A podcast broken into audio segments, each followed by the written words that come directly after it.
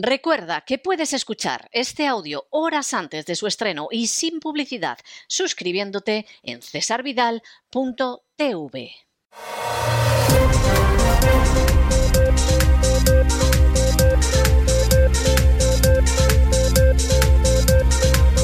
Las noticias del día.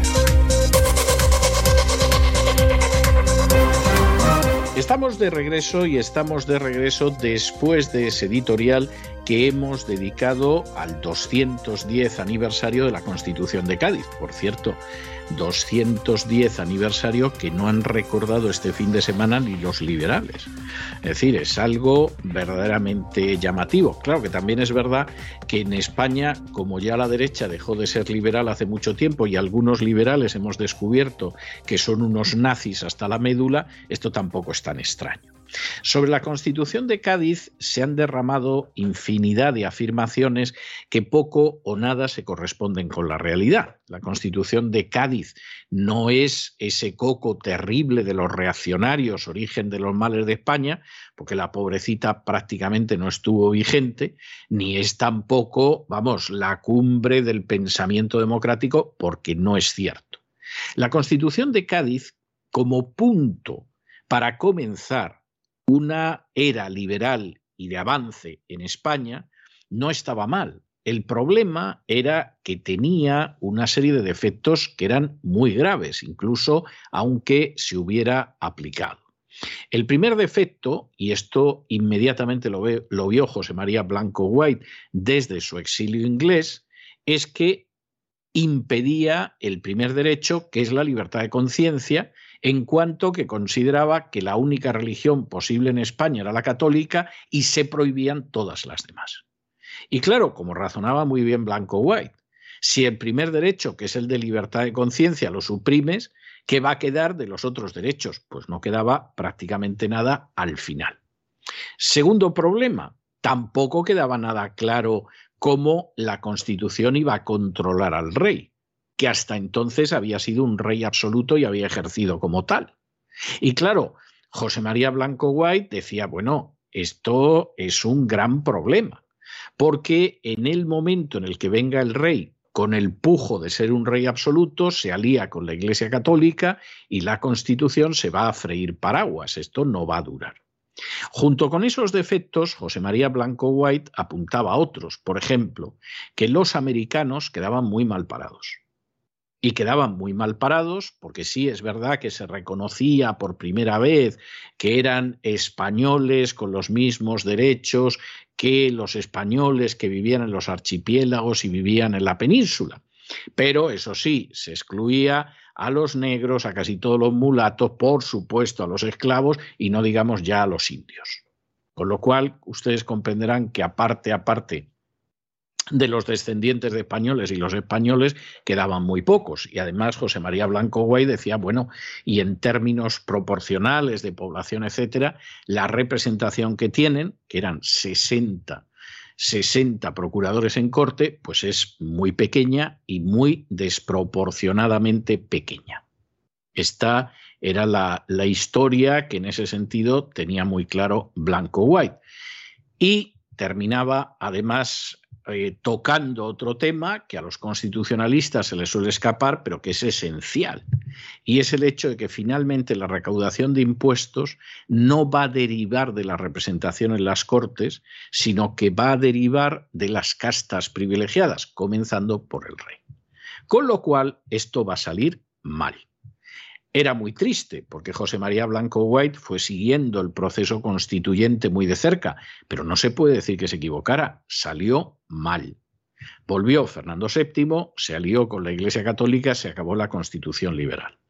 Y toda la historia del siglo XIX en España es la historia del fracaso no de un régimen liberal, sino a la hora de crear un régimen liberal, porque las castas privilegiadas no estaban dispuestas a que se creara.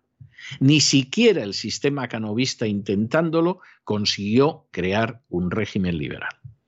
Y enfrente, como gran enemigo, siempre estuvo la Iglesia Católica, respaldando en un momento determinado a los carlistas, creando el nacionalismo vasco y catalán en otro momento, etcétera, etcétera. Con lo cual, El siglo XIX español fue un fracaso, luego sí, podemos citar que hubo escritores como Galdós y cosas de ese tipo, pero fue un fracaso. Y el siglo XX empezó mal y en un momento determinado acabó peor en una guerra civil que en absoluto era inevitable, pero que como tantas cosas son de estas situaciones que se van cultivando. A uno no le sorprende que no se quiera recordar la Constitución de Cádiz, porque lamentablemente el sistema español del 78, con la distancia del tiempo, con una población más instruida, con una población mejor alimentada, que eso es importante, ha reproducido muchos de los males que hacían que esa Constitución del 12 no pudiera salir bien. El primero, que pudiendo ser también un punto de inicio razonable para un desarrollo democrático, prácticamente desde el principio se convirtió en un sistema cuya finalidad es robar, expoliar y saquear a manos llenas a las clases medias en beneficio de las castas privilegiadas. Algo que si hay abundancia de cosecha no se nota mucho. Pero si de pronto la cosecha no viene bien, que es algo que en España pues viene sucediendo desde el año 7, desde el 2007, como quien no quiere la cosa, pues claro, el sistema cada vez se cuartea más, que es en lo que estamos ahora. Bueno, y aterrizamos ya en nuestro boletín informativo. Empezamos, como siempre, con España, pero antes tengo que recordarles que en César Vidal .tv pueden ver ustedes ese magnífico documental de los señores de las redes dedicado a los pescadores que faenan en los caladeros de Terranova. Como todo lo que ofrece cesarvidal.tv es exclusivo para suscriptores, pero es un gran documental donde se puede ver lo que es la situación de los pescadores, se puede calcular muy bien, por cierto, en otro gran programa de cesarvidal.tv, en la mafia feminista, Cristina Seguí le rendía homenaje este fin de semana en uno de sus mejores programas. Hasta la fecha, y es algo que no solo les permite a ustedes conocer la realidad de esos pescadores totalmente abandonados a la mano de Dios por los gobiernos sucesivos de izquierdas y derechas en España, sino que les permite también comprender lo que han sido los últimos tiempos en España, donde a ese paro de los transportistas y a ese paro de los agricultores se ha sumado además un paro de los pescadores que va a durar de momento hasta el miércoles. Un paro que afecta a 40.000 afiliados, que se dice pronto, de los que 8.000 y pico, un poquito menos de 9.000, son propietarios de las embarcaciones. No llega a uno de cada cinco.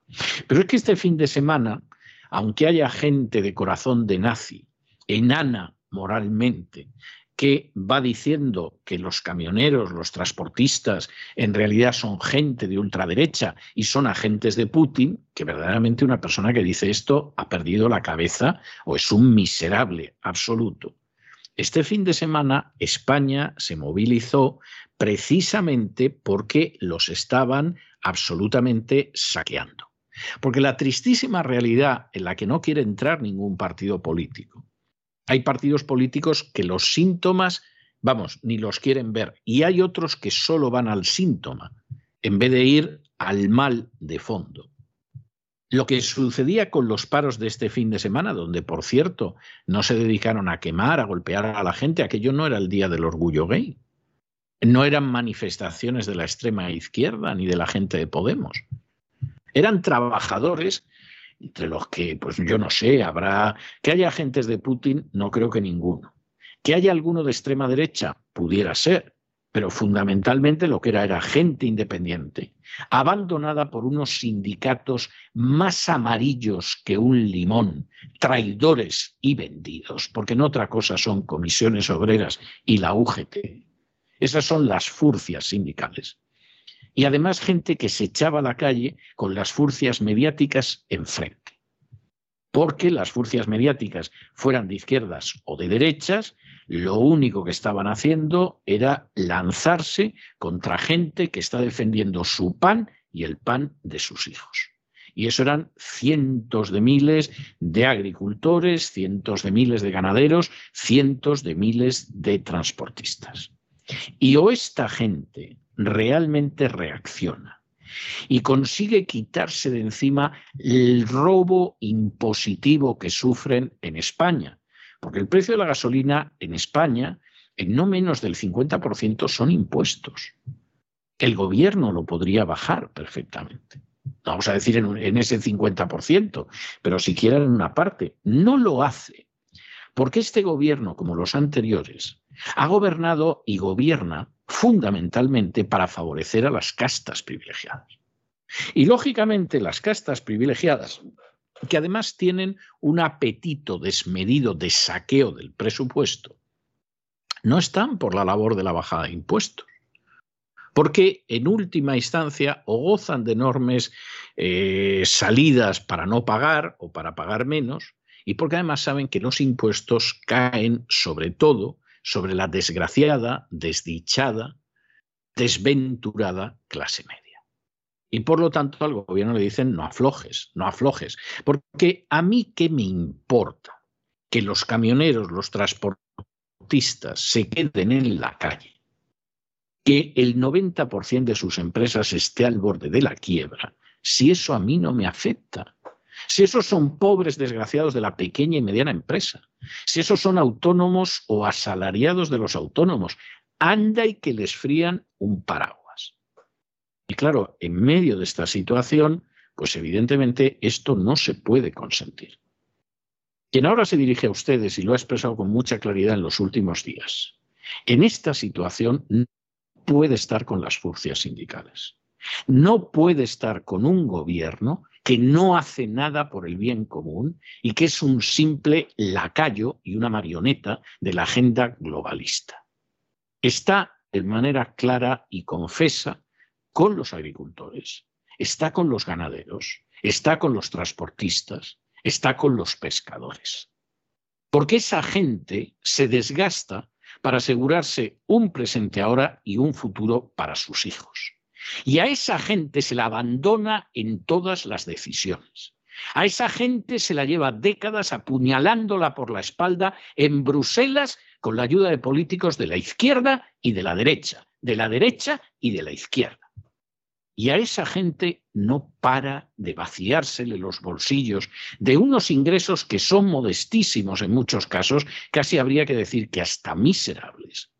Y se les vacía para satisfacer la inmensa codicia, la desmedida ansia de riqueza y de poder de las castas privilegiadas. Y ya está bien. Eso tiene que acabarse. Y si para que eso se acabe el sistema tiene que colapsarse, que se colapse. Y veremos cómo reconstruimos entre todos un sistema que no esté al servicio de las castas privilegiadas. Pero lo que no puede ser es que las clases medias cada vez sean más pobres, más miserables, más endeudadas. Eso es injusto y eso es algo que no se puede consentir. Y no se puede consentir ni a los beneficiarios de las castas privilegiadas, ni a los sicarios miserables buscabonus de la agencia tributaria, que son la banda de la porra para robar a la pobre gente que trabaja y que se esfuerza, y no se puede consentir el conjunto de furcias sindicales y mediáticas que respaldan, siquiera con el silencio o con sus mentiras, este expolio. Y esta es una de esas situaciones en que la justicia tiene que prevalecer. Y lo que viene sucediendo desde hace mucho tiempo es injusto, es miserable, es ladrón. Y eso no puede continuar. ¿Por qué si no esta pobre gente, cuando se produzca la crisis económica que tenemos ya, no a las puertas, no, entrando ya en casa, esta gente va a ser la más golpeada? Porque la han arruinado, porque la han robado los buscabonus de la agencia tributaria, porque los han endeudado, porque les han dejado sin un céntimo. Y ahora viene la marea y no tienen para subirse, vamos, ni en una tabla. De manera que esta es la situación y nosotros vamos a seguir contando la verdad. Aunque haya furcias mediáticas indignas, alquiladas, viles, miserables, que para desacreditar a gente que solo está defendiendo su pan y el de sus hijos, digan que son la extrema derecha o agentes de Putin. Qué raro, qué raro que pasara algo malo y que no fuera Putin. Bueno, pues alguno, desde luego, tiene el cerebro lleno de heces y no pensamos que es porque en el, en el cerebro de esa persona se haya defecado Putin. Pero en fin, examinamos estas y otras noticias más que relevantes para ustedes con la ayuda inestimable de María Jesús Alfaya. María Jesús, muy buenas noches. Muy buenas noches, César. Muy buenas noches a los oyentes de La Voz, a quienes deseamos un feliz inicio de semana y también les queremos recordar que todavía durante este mes de marzo está disponible en www.cesarvidal.tv Señores de las Redes, un fantástico documental dirigido por Alejo Moreno. Y vamos a España. Este fin de semana se han sucedido una serie de manifestaciones contra la gestión del gobierno social comunista que dirige Pedro Sánchez este pasado sábado bajo el lema El gobierno te está saqueando, sal a defenderte. Vox y su sindicato Solidaridad convocaban a los ciudadanos en los ayuntamientos de toda España. Pedían que se frene la subida generalizada de los precios de los combustibles y de la electricidad, que son los más altos de la historia de nuestro país. Los organizadores afirmaban que el gobierno busca culpables fuera cuando es el precio de los suministros y los productos básicos el que no deja de subir. Los ciudadanos exigen también que promueva los empleos estables, el desarrollo de la industria y un sector primario rentables. También pide al Gobierno que baje los impuestos, que elimine los peajes y libere a las clases populares y medias de su presión asfixiante. En su comunicado, Vox también decía cosas como estas. Exigimos al Gobierno que no destine miles de millones a adoctrinamiento a las escuelas, las empresas y los medios de comunicación, sino que destine los fondos públicos a la prestación de servicios públicos esenciales, a la seguridad y a las necesidades de inversión que requiere España. Exigimos un Gobierno que vele por la seguridad de nuestras fronteras, que es la seguridad de nuestras familias, pueblos y barrios. Los españoles no queremos vivir con miedo a que nuestros hijos salgan solos a la calle o dejar vacía nuestra vivienda por culpa del buenismo y la falta de apoyo a nuestras fuerzas y cuerpos de seguridad del Estado. Y sigue así este comunicado. El gobierno de Pedro Sánchez ha demostrado ser el mayor obstáculo para que España avance. Por eso exigimos, por último, la inmediata celebración de elecciones. Queremos tomar la palabra y elegir una alternativa que defienda a nuestras familias, nuestras empresas, nuestro trabajo y nuestra nación. Y hoy continúa el octavo día de protestas de los transportistas que han colapsado las carreteras de toda España también este fin de semana. Afirman que van a seguir la huelga hasta que sean escuchados, porque no pueden trabajar de esa manera. Su situación es insostenible. El 90% de las empresas del transporte están a punto de quebrar.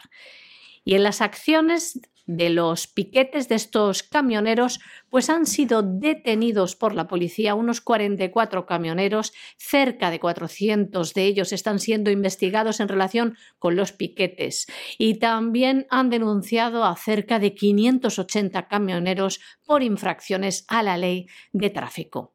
La policía también escoltaba para que llegaran a su destino a cerca de 1.900 convoys de camiones con bienes de primera necesidad.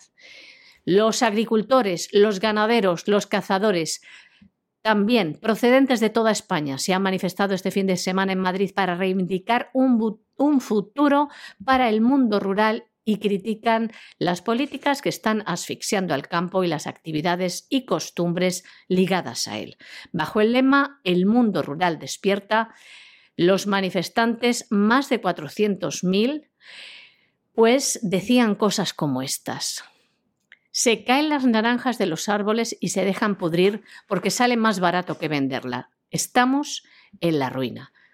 Soy apicultor, transhumante, vamos donde está la primavera. Nos afecta mucho el precio del gasoil. Es insoportable.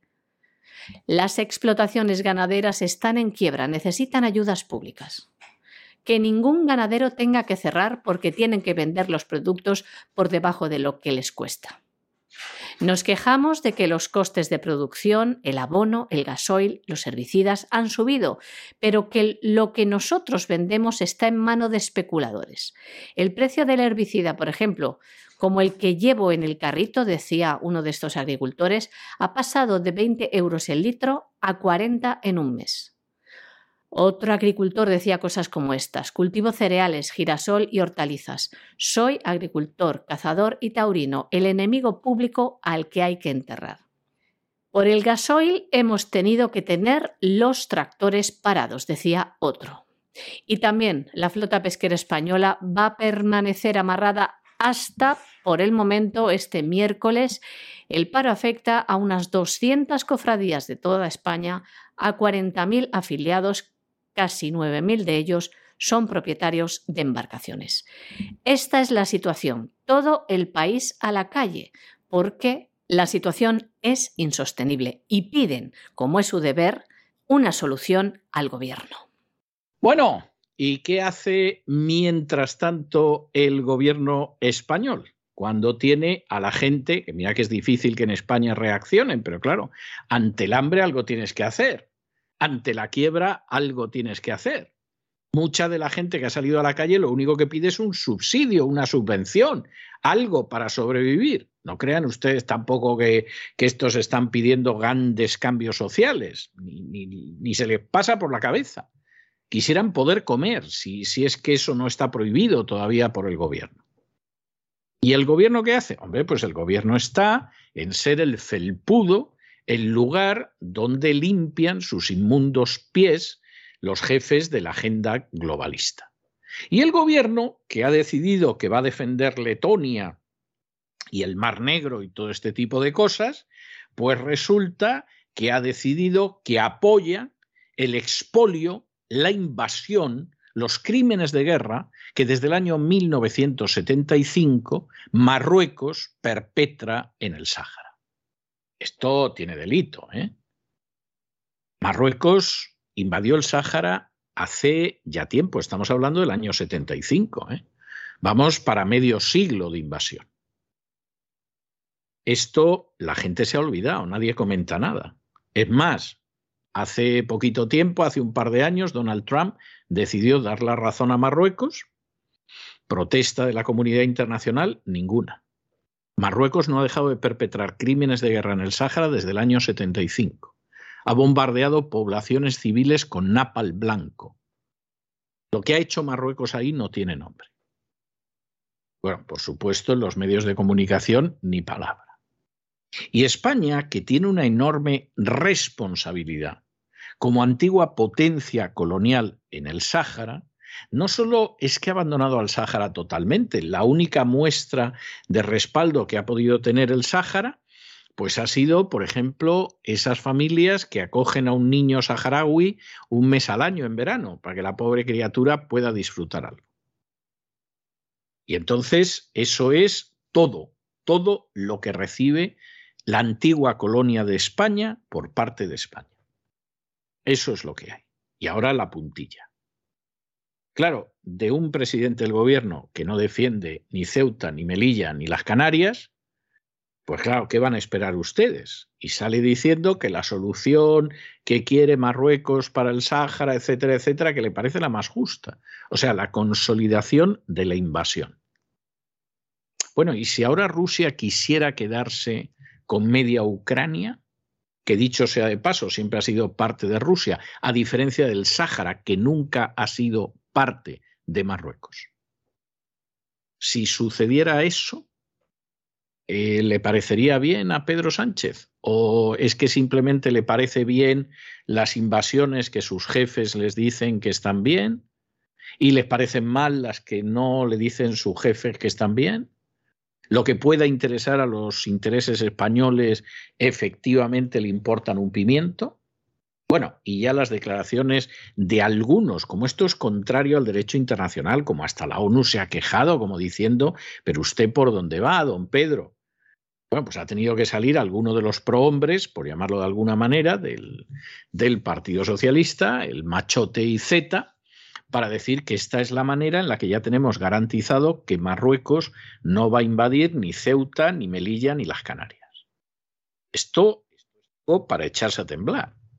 O sea, aquí hemos decidido ir contra la legalidad internacional porque si no Marruecos nos invade. ¿Y hay alguien que se fíe de la tiranía teocrática de Marruecos? Porque que esto es algo que verdaderamente es tremendo. Esto verdaderamente es tremendo. Verdaderamente es, es para echarse a temblar el futuro que nos espera con un gobierno totalmente sumiso y genuflexo ante la agenda globalista, que puede ser sustituido por un gobierno en el que esté la izquierda y la derecha todavía más inclinada y con los pantalones más bajados ante la agenda globalista. Pobre España. Pedro Sánchez ha abandonado al Sáhara y se posiciona con Marruecos que quiere que éste se convierta en una colonia bajo la soberanía de Mohamed VI.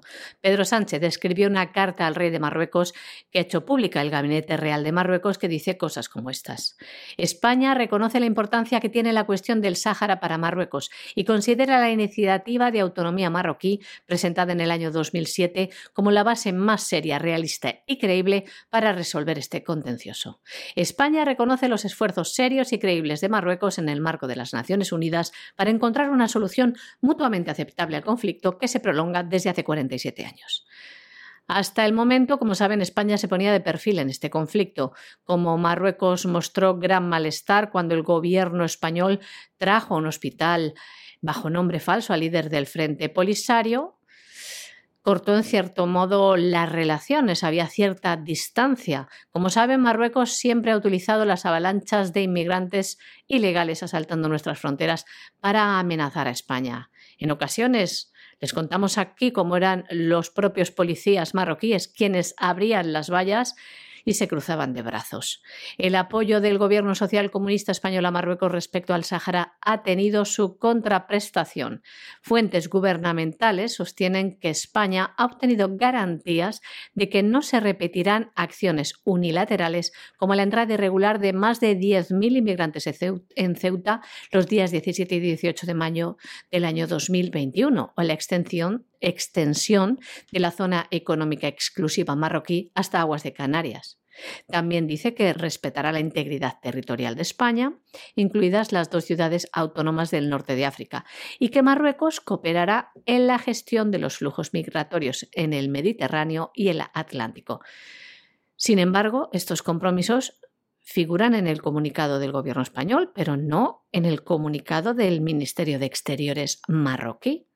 Fuentes gubernamentales aseguraron que todos ellos han sido asumidos por Rabat, aunque no los haya plasmado por escrito, y que este es solo el principio de un proceso en el que habrá que ir llevando a la práctica lo acordado en la confianza de cada parte de que cumpla aquello acordado. Esto es lo que dice el Gobierno de España. Pero como les decimos, en ningún caso ha habido un comunicado conjunto, algo que el ministro de Exteriores Álvarez ha restado importancia, asegurando que cada país decide lo que tiene que hacer. Lo importante es que estamos de acuerdo en el espíritu. El Sáhara Occidental fue una antigua colonia española hasta el año 1976 y desde entonces ha sido motivo de disputa territorial entre Marruecos, que se anexionó el territorio en el año 1975 al considerarlo como propio, y en contienda con el Frente Polisario, que reclama su estatus de independencia. Desde el Frente Polisario quedaban estupefactos con la decisión del presidente Pedro Sánchez. El líder del Frente Polisario, Brahim Gali, afirmaba lo siguiente. Es lamentable y vergonzoso porque es ilegal e inmoral y supone una violación flagrante de la legalidad internacional. Además, reprochaba a España que haya evadido unilateralmente sus obligaciones internacionales como potencia ocupante del territorio. Gali ha destacado también que el Sáhara Occidental no es marroquí según el derecho internacional y la decisión sobre la soberanía sobre el mismo reside exclusivamente en el pueblo saharaui, liderado por su único representante legítimo, el Frente Polisario. Gali manifestaba su sorpresa por esta extraña posición del gobierno español, aunque ha destacado que por ello no varía la naturaleza legal del conflicto ni afecta la voluntad del pueblo saharaui de seguir con su lucha y ayer domingo en su llamémosle parte de guerra número 488, el Frente Polisario informaba de ataques contra las fuerzas marroquíes en Agüera Ult Abelal, en la región de Mabes, que ha causado pérdidas y bajas a las fuerzas marroquíes. Por su parte, el delegado del Polisario en España, Abdullah Arabi afirmaba también lo siguiente. El presidente Pedro Sánchez ha sucumbido ante la presión y el chantaje de Marruecos como peaje para retomar las dañadas relaciones políticas y diplomáticas entre ambos países. El gobierno español lleva años intentando agradar constantemente a Marruecos, jugando con una ambigüedad que no le corresponde como potencia administradora de un territorio pendiente de descolonización. Que España reconozca ahora el plan de autonomía pone en evidencia la hipocresía del gobierno cuando habla de defender la legalidad internacional, Además, ha reivindicado la necesidad de convocar un referéndum que contemple la autodeterminación. Y decía, España tiene una responsabilidad política y jurídica sobre su excolonia y pronunciarse como lo ha hecho se contradice enormemente con su responsabilidad. Por su parte, la Organización de Naciones Unidas, la ONU, ha rechazado este anuncio del gobierno de Pedro Sánchez. El organismo internacional recuerda que este conflicto debe resolverse con un compromiso pleno de las partes, con un proceso político facilitado por la ONU en línea con la resolución 2602 del año 2021. Esta es la última resolución aprobada por el Consejo de Seguridad el pasado mes de octubre, en la que el Consejo apostaba por una solución realista acordada entre las partes que prevé la libre determinación del pueblo del Sáhara Occidental en el marco de las disposiciones conformes a los principios y propósitos de la Carta de Naciones Unidas. Esto es lo que decían. En este sentido, también se manifestaba la Unión Progresista de Fiscales, que ha avisado al gobierno de Pedro Sánchez de que debe cumplirse la exigencia de descolonizar el Sáhara Occidental a través del referéndum de autodeterminación, tal y como recoge el derecho internacional y distintas resoluciones de Naciones Unidas. Argelia también ha quedado sorprendida porque dice que el gobierno español además no le había informado de este cambio de decisión. La mesa del Consejo de la Nación de Argelia ha pedido así al Congreso preservar el honor y la dignidad de los parlamentos, así como la credibilidad de la acción parlamentaria, revisando esta posición lamentable e insólita en el manejo del expediente saharaui por parte de España. Y califica el alineamiento con Rabat como una deriva inaceptable contraria al derecho internacional. Y decía así, España debe asumir la responsabilidad histórica, política y moral, así como la responsabilidad de poner fin a las nefastas repercusiones para el pueblo saharaui. Y nos vamos a Hispanoamérica, y nos vamos a Hispanoamérica porque en Brasil acaba de concluir uno de los enfrentamientos entre el poder político y las redes sociales. Concretamente, Telegram había sido suspendido en el Brasil porque se había dedicado a difundir informaciones totalmente falsas sobre Bolsonaro y en un momento determinado, pues al final Telegram ha tenido que dar su brazo a torcer. A Telegram se le ha levantado finalmente eh, lo que es eh, la, suspensión que tenía cuando ha eliminado un mensaje enviado por Bolsonaro que contenía enlaces a una investigación de la policía brasileña sobre el supuesto ataque de un hacker a los sistemas del Tribunal Superior Electoral. Y ahora pues aparece una notificación que explica que no se puede visualizar porque viola las leyes locales, etcétera, etcétera, etcétera. Aquí finalmente, bueno, pues Telegram ha llegado a un acuerdo. Yo no estoy muy seguro de si esto favorece la libertad. Eh, que favorezca la verdad, estoy seguro de que no. Es decir, al final, eso de que la censura favorece la libertad, a los sistemas inquisitoriales les encanta decirlo, pero luego no es cierto, no es verdad. Si acaso lo que facilita es la difusión de verdades oficiales, pero las verdades oficiales, por definición, suelen ser mentira, por acción o por omisión. Y aquí, efectivamente, la decisión que ha tomado el Tribunal Supremo de Brasil desde luego da la sensación de que ayuda a Telegram, admite la censura y no es de extrañar que el presidente de Brasil, que tiene unas elecciones y que sabe que está colocado en el punto de mira de la agenda globalista, pues ya sabe que a las redes sociales no las va a tener a su lado. Como no las tuvo en su día Donald Trump, todo lo contrario, fueron abierta y decididamente y pactadamente hostiles, y él se puede esperar algo muy parecido. El juez del Tribunal Supremo de Brasil, Alexandre de Moraes, ha decidido revocar la suspensión de Telegram en el país después de que la aplicación de mensajería instantánea haya cumplido con las órdenes que el máximo órgano judicial brasileño le había impuesto. La suspensión se ha levantado cuando Telegram ha eliminado un mensaje enviado por el presidente de Brasil, Jair Bolsonaro, en su canal dentro de Telegram que contenía enlaces a una investigación de la Policía Federal brasileña sobre el supuesto ataque de un hacker a los sistemas del Tribunal Superior Electoral. En el lugar de la publicación ahora aparece una notificación que explica que no se puede visualizar porque viola las leyes locales. El Tribunal Supremo brasileño ordenaba el pasado viernes a Apple y a Google que ayudasen a bloquear la descarga en sus tiendas digitales de Telegram. El mayor órgano judicial del país ha pedido a la agencia de telecomunicaciones Anatel también suspender oficialmente a Telegram hasta que la compañía cumpliera con las órdenes locales y pagara una serie de multas que se le habían impuesto por no haber frenado, dicen, la supuesta ellos afirmaban campaña de bulos de Bolsonaro y de sus partidarios. El Tribunal Supremo afirma que desde Telegram se propaga la desinformación y nosotros tenemos que decir que curiosamente siempre esta desinformación cuando se censura solo viene del lado de los contrarios a la agenda globalista, por ejemplo, como es el caso de Bolsonaro. Como saben, a través de estos canales de Telegram, de esta eh, red de mensajería instantánea tipo WhatsApp, pues se publican diversas informaciones que son eh, censuradas en otros canales como YouTube. Pero ya ven, ni este espacio queda a salvo de la censura. El presidente de Brasil, Jair Bolsonaro, calificaba de inadmisible la decisión del Tribunal Supremo brasileño y también lo consideraba un ataque a la libertad de expresión.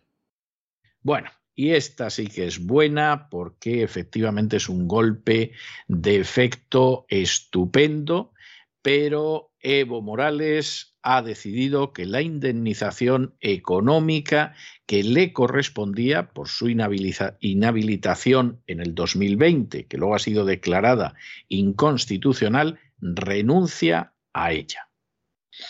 Bueno, pues Evidentemente, la indemnización no es que estuviera mal, pero Evo Morales queda como un príncipe y desde luego ya se puede preparar para volver a la política activa institucional. A la activa no la ha dejado nunca, pero la institucional se había visto obligado a quedarse fuera y ya puede contar con ello, porque es que además se puede presentar como aquella persona que no tiene el menor intento de lucrarse con la política.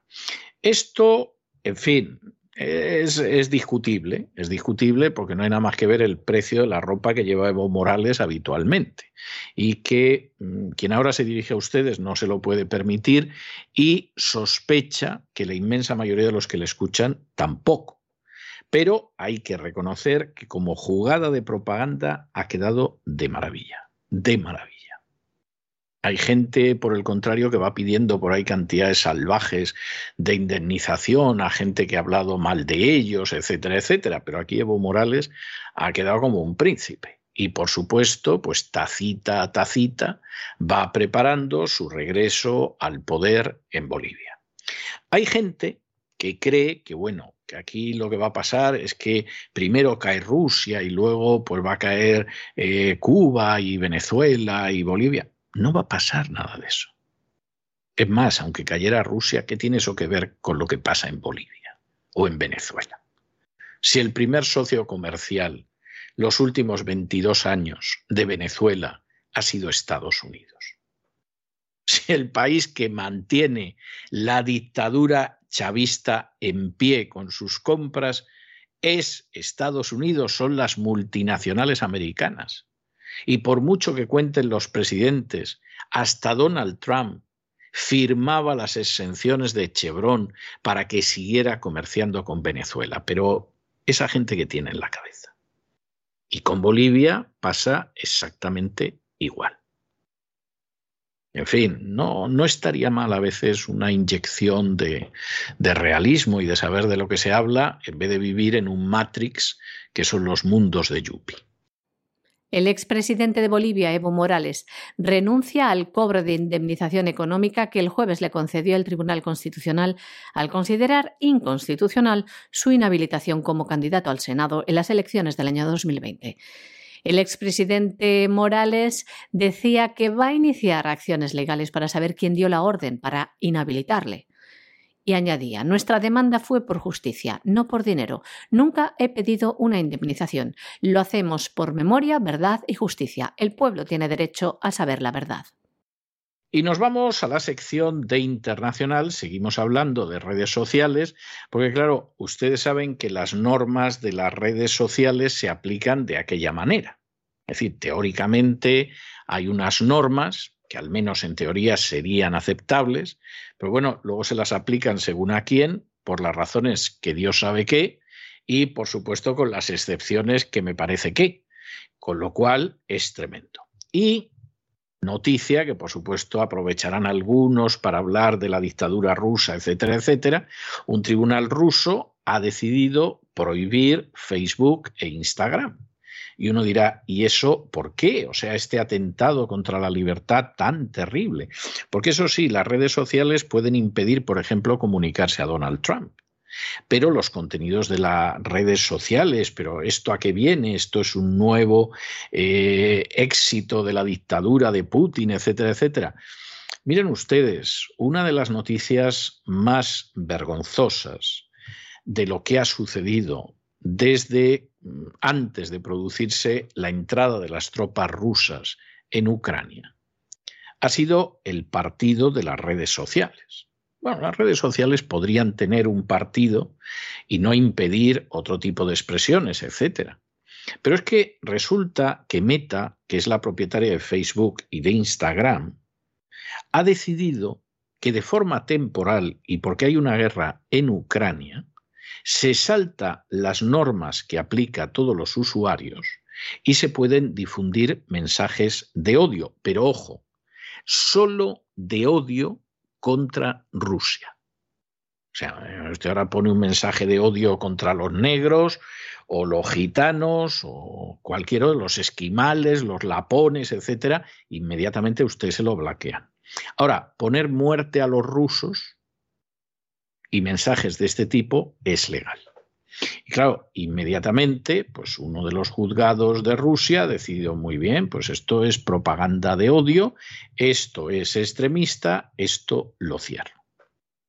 Claro, Meta intentó eh, realmente que la justicia rusa no lo hiciera, pero al final bueno, pues le han aplicado las mismas normas que siempre aplican estas redes, salvo cuando se las aplican a sí mismos les convence lo contrario.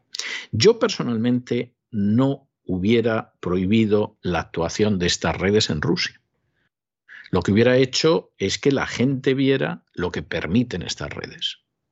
Y entonces que la gente se diera de baja asqueada por el hecho de que se permite pronunciar llamamientos al odio y al asesinato de los rusos. Y que la gente hubiera decidido en Rusia. Y a mí me hubiera parecido mejor medida. Pero en cualquiera de los casos no le puedo negar la razón a un juez que dice, oiga, esto es un mensaje en el que está usted alentando al asesinato y no lo puedo tolerar. Porque por muchísimo menos es que estas redes sociales cierran a la gente a veces por defender opiniones científicas distintas o una visión distinta de problemas, etcétera, etcétera.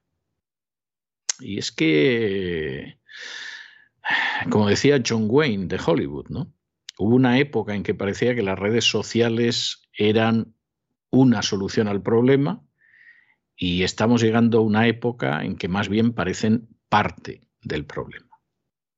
En el momento en el que se dieron cuenta de que no podían controlar los contenidos de las redes sociales, que esto era imposible, que las redes sociales iban por donde iban, pues de pronto se han asustado y, no han dejado de aplicar la censura. No nos vamos a engañar. Lo cual dice muy poco, porque claro, si estas redes sociales estuvieran localizadas en China, en Corea del Norte, incluso en Rusia, pues bueno, podrías decir, es lo que me espero. Pero es que están ubicadas en los Estados Unidos. Y esto es algo absolutamente intolerable. Un tribunal de Moscú ha prohibido hoy el uso de las redes sociales de Facebook e Instagram al considerar que su empresa matriz, Meta, es extremista admitiendo de esta forma una petición de la Fiscalía General que reclamaba también la aplicación de la orden con efectos inmediatos. La Fiscalía abogaba por tomar medidas contra la compañía estadounidense por no eliminar contenido donde se alentaba a la violencia contra Rusia. Si bien la justicia ha dejado al margen del señalamiento al servicio de mensajería instantánea WhatsApp y a los directivos y usuarios de las redes ahora prohibidas. Hay que recordar que tanto Facebook como Instagram ya estaban bloqueadas en Rusia. Una manera de parar esta propaganda. Como saben también, los medios afines al gobierno ruso, medios oficiales como Russia Today o Sputnik, han sido prohibidos en Europa.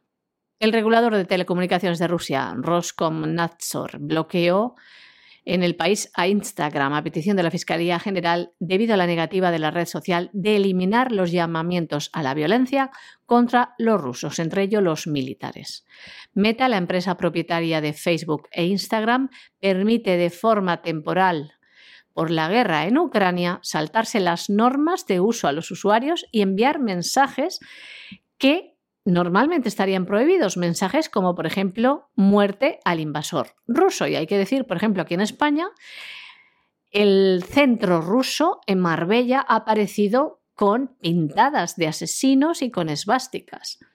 El odio hacia la población rusa está incrementándose en todo el mundo debido a esta ofensiva mediática de los medios y esta demonización de Putin y todo lo que tenga que ver con Rusia. Aunque estos servicios quedan oficialmente bloqueados, la Fiscalía no califica el uso de las redes sociales como participación en actividades extremistas. Este lunes, Meta ha pedido sin éxito que la justicia rusa rechazara la demanda de la Fiscalía, una moción que ha sido rechazada por la Corte, al igual que la de posponer la consideración de la causa. Bueno, y acabamos con el Papa, acabamos con el Papa Francisco, porque una de las críticas que se le lleva mm, formulando al Papa Francisco durante las últimas semanas es que no ha dicho ni palabra del conflicto de Ucrania. Se ha reunido con algún personaje de la Iglesia importante, de la Iglesia ortodoxa de relevancia, no sabemos exactamente para qué. Es decir, si quería ver si podía mediar, nos imaginamos que el patriarca de Moscú, si Francisco ofreció mediar, le dijo ni se le ocurra que todas las veces que ustedes han mediado este país lo han invadido y a veces eran ustedes los que sujetaban la bandera de los polacos, por ejemplo, para que nos invadieran o habían firmado un tratado internacional con un señor que se llamaba Hitler y que nos invadió, o Napoleón. Entonces, eh, manténgase usted lo más posible aparte, porque los precedentes que tenemos son inquietantes, fuera por lo que fuera. Esa es una posibilidad, no, no lo podemos asegurar, no pasa de ser una especulación. El Papa Francisco pues, ha estado bastante callado en los últimos tiempos, lo cual, dicho sea de paso, tampoco debería de causar sorpresa porque los papas solo hablan de guerras mediáticas. Es decir, ninguno habla del bombardeo del Yemen, ¿eh? Ninguno se dedica a hablar de otros conflictos que no aparezcan en los medios de comunicación. Vamos, tiene que ser algo muy raro, muy raro, muy raro para que te hablen de una guerra, por ejemplo, en África. ¿no? Pues, no sé, a lo mejor sí se ha producido un ataque a una misión católica o algo así, pero por regla general el Vaticano guarda silencio y deja hacer. En este caso, la guerra era mediática. Y claro, el silencio, pues evidentemente ha habido gente que ha considerado que no era lo suyo. Bueno, pues finalmente este domingo, aunque sea con tres semanas de retraso, el Papa pidió en el Ángelus que la comunidad internacional se esforzara por detener lo que denominó una guerra repugnante Está por ver si hay alguna guerra que no sea repugnante, dicho sea de paso. El calificativo de repugnante seguramente es apropiado para la guerra. Lo que está por ver es si no es redundante. Porque claro, eh, sí, eh, sí, es verdad, ha habido guerras que se han considerado que no eran repugnantes, sino gloriosas, como las cruzadas, por ejemplo. Pero, pero en fin, eso es enormemente discutible. Y en ese sentido, pues el Papa ha hecho referencia a algunos niños eh, ucranianos que están en el Hospital Bambino Jesús, que Dios los ampare, porque el Hospital Bambino Jesús tiene un porcentaje de muertes verdaderamente para echarse a temblar, que por cierto ha provocado las protestas de algunos de los empleados y algún director del, del Bambino Jesús, y eh, finalmente pues ha hablado de los millones de refugiados, etcétera, etcétera, y ha considerado que la guerra es incluso sacrílega.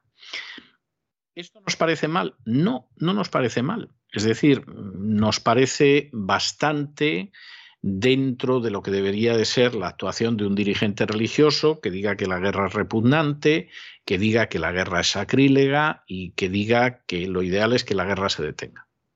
Esto nos parece que está, que está en su lugar. Y además yo creo que es algo que deberían de compartir los dirigentes religiosos de cualquier confesión. La idea de la repugnancia ante la guerra, el elemento sacrílego de la guerra, porque implica el derramamiento de sangre inocente, aunque se intente controlar, es así, etcétera, etcétera, etcétera. El problema de nuevo, y esto es algo que la crisis de Ucrania está dejando de manifiesto, es que vivimos en un mundo absolutamente tuerto, en el cual forzosamente la verdad oficial tiene que ser una, blanca o negra. Cualquiera que en un momento determinado diga no es blanca ni es negra, es gris. Hombre, si ustedes quieren gris marengo, pero gris. O que diga no es blanca ni negra, es gris. Si ustedes quieren gris perla, ¿eh? pero gris. Ese está perdido. Está perdido. Según en la zona del mundo en la que viva, le van a acusar de una cosa o de otra. Esto es evidente. Le pueden acusar de varias. Por ejemplo, una persona que ahora mismo quiera explicar en términos históricos la realidad de lo que pasa en Ucrania, lo mismo le acusan de comunista porque consideran que Putin es comunista, que lo acusan de ultraderecha aquellos que consideran que Putin es de ultraderecha, que ya es difícil conciliar una cosa con la otra, pero suceden las dos cosas. Y aquí la cuestión no solamente es mantenerse veraz y sólido y documentado a la hora de analizar un conflicto, sino hacerlo con todos los conflictos. Y por supuesto no considerar que al sur del estrecho de Gibraltar pues ya se da la circunstancia de que los conflictos no tienen relevancia. O que si están en otro hemisferio no tienen relevancia. O que si los desencadena la OTAN, no, bueno, no es que no tengan relevancia, es que son el equivalente a las cruzadas. Esto es lo que no puede ser. Y cuando en un momento determinado alguien se ubica aquí, y se ubica en el hecho de no informar con veracidad, de no informar de manera completa, de no explicar lo que está pasando, aunque repugne lo que está pasando, pero hay que explicarlo. Los hechos no crecen espontáneamente como las coles en el campo.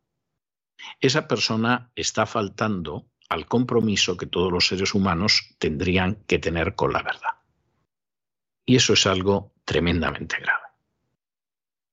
A mí me gustaría que toda la gente que ahora mismo se manifiesta en contra de la situación que hay en Ucrania, que es lamentabilísima, se hubiera manifestado también de la situación que ha habido en Ucrania desde el golpe de Estado del año 2014 y que machacaba a los ucranianos que eran prorrusos.